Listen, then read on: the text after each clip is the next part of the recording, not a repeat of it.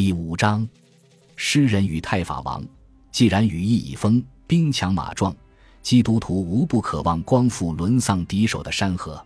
随着西西里在十一世纪七十年代逐渐落入诺曼人的统治之下，罗杰伯爵的蛮族士兵手持形如巨大泪滴状的盾牌东征西讨，岛上的城市望风披靡。一位年轻的穆斯林诗人携家带口逃往他乡。他的名字叫做伊本哈姆迪斯 （Ibn Hamdis），阿拉伯语全名为阿巴德·贾巴尔·伊本哈姆迪斯，时年二十四岁。他于一千零五十四年前后出生在希拉库萨。作为一个富家子弟，他在优雅舒适的环境中长大，饱受文学教育的熏陶，培养出熟练创作通俗阿拉伯诗歌的能力，终生受用不尽。这种才能使他就自己漫长而又历经沧桑的一生中所目睹的毁灭、痛苦和失去，创作出有意义的作品，也使他声名鹊起，进入了很多学风浓厚的地中海穆斯林宫廷。离开西西里不是一场心灵上的创伤，这种出走让他永远都为他的出生地这个动荡不安的岛屿伤感不已。我被逐出天堂，他曾经如此写道。他笔耕不辍，直至耄耋之年，诗篇里弥漫着怀旧与思乡之情。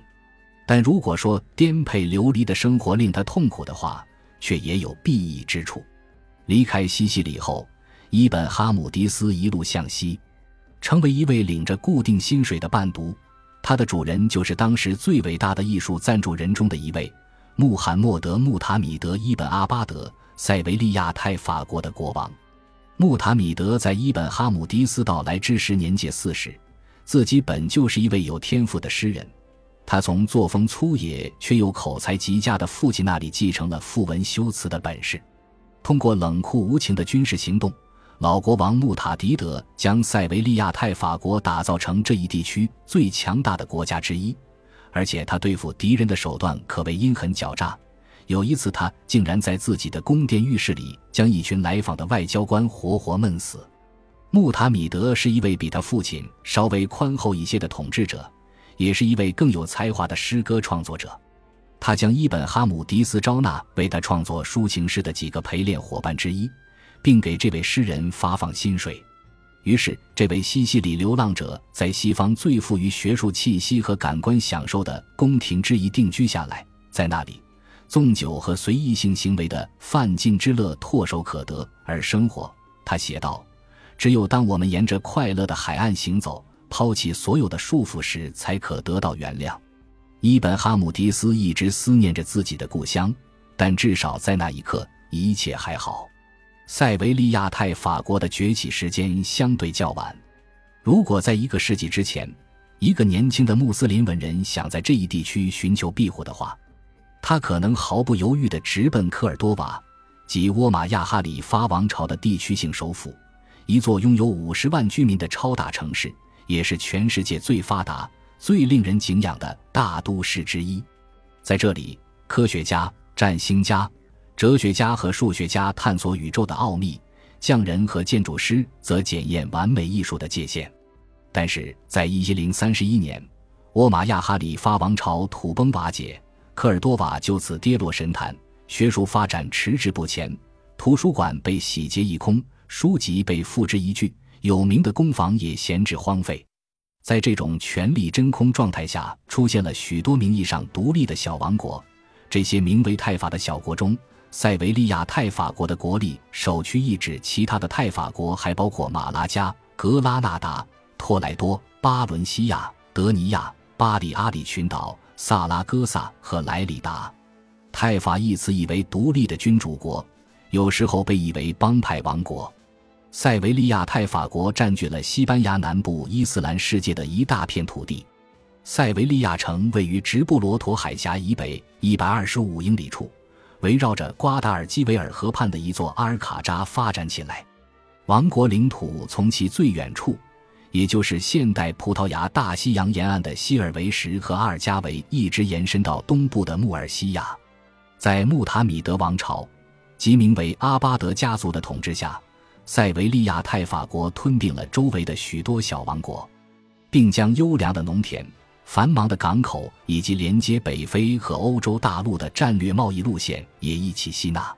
他以高质量的乐器、深红色布料染料、甘蔗和橄榄油而闻名于世。统治阶级的普遍态度在穆塔米德父亲的诗歌中得到诠释：时光一分二，忙中有有闲，白日问国事，黑夜尽狂欢。穆塔米德的统治标志着塞维利亚泰法国的国家实力达到了巅峰。如果他是一个更走运的统治者，或者面临着不同的挑战，那么他就有可能继续稳步扩张塞维利亚泰法国的领土，直至他将所有泰法国重新统一，再次形成一个类似沃玛亚哈里发王朝这样的大国。结果，在他统治期间，塞维利亚泰法国遭遇了悲惨解体的命运。当先发难的是一位来自伊比利亚半岛另一端的国王——卡斯蒂利亚和莱昂联合王国的阿方索六世。塞维利亚东北偏北约二百五十英里处矗立着托莱多高耸的角楼石墙。托莱多曾是西哥特帝国的伟大都城，如今在穆斯林的统治下，这里遍布着精致的桥梁、公共浴场、集市和清真寺。河道宽阔。水流湍急的塔霍河环绕着托莱多，是伊比利亚半岛内最长的水路，发源于乌尼维尔萨莱斯山脉，流经六百二十英里后，在里斯本汇入大西洋。沿途的河谷和盆地是边境地带，在这片充满争议、空间有限的地带以北，是由西班牙北部的基督教诸王所控制的领土。那里的国度与南方的情形一样，土地被互相敌对的统治者瓜分。他们虽然信仰相同，却为了霸权争斗不休。加里西亚、莱昂、卡斯蒂利亚、阿拉贡、纳瓦拉和巴塞罗那的实力在这些北方国家中最为强大。与南方相似的是，这里也有一个国家及其统治者在权力和影响力上超乎同类。从一千零七十二年直至一千一百零九年，在七十岁生日前夕去世。国王阿方索六世就是这样一位统治者，他的绰号叫做“勇者”，而他决心让这个绰号名副其实。他戴上了卡斯蒂利亚和莱昂联合王国的王冠，并且统治了加利西亚的全部和纳瓦拉的部分地区。从领土和声望来看，他称得上是比利牛斯山下基督教君主第一人。一位心怀钦佩之情的编年史家形容。他是一位各方面都堪称楷模的天主教徒，而邪教宵小畏之如虎，向来不敢妄留于他的视野之内。另一位编年史家写道：“他拥有凡人之中极为罕见的准确判断力和强大的武力。”毫无疑问，这些称赞的话语显得老套俗气，而且在西班牙民众的心目中，阿方索给人留下的印象比他曾经的家臣。罗德里戈·迪亚斯·德维瓦尔要微弱得多，也没那么浪漫。后者则以西德之名留名青史，但这些溢美之词反映出这样一种现实：正如穆塔米德在西班牙南部的泰法国中主宰臣服一样，阿方索在北方也能呼风唤雨。他在推翻自己的弟弟加西亚的统治，攫取加利西亚后的是掌权，后来又从其长兄桑乔的暴死中渔翁得利。后者在一场围城战中不幸中人奸计遇刺身亡。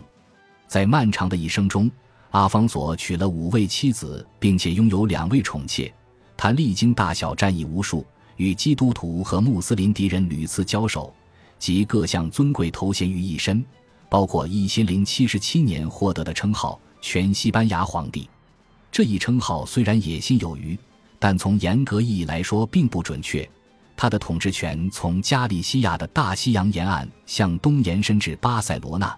但在塔霍河南面却从未得到完全的保障。在那里，穆塔米德和其他几位泰法国王向阿方索缴纳被称为帕里亚斯的巨额贡赋，以求得安宁。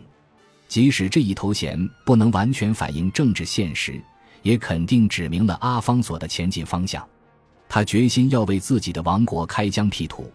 而敢于阻挡他前进步伐的，正是一位勇敢的统治者。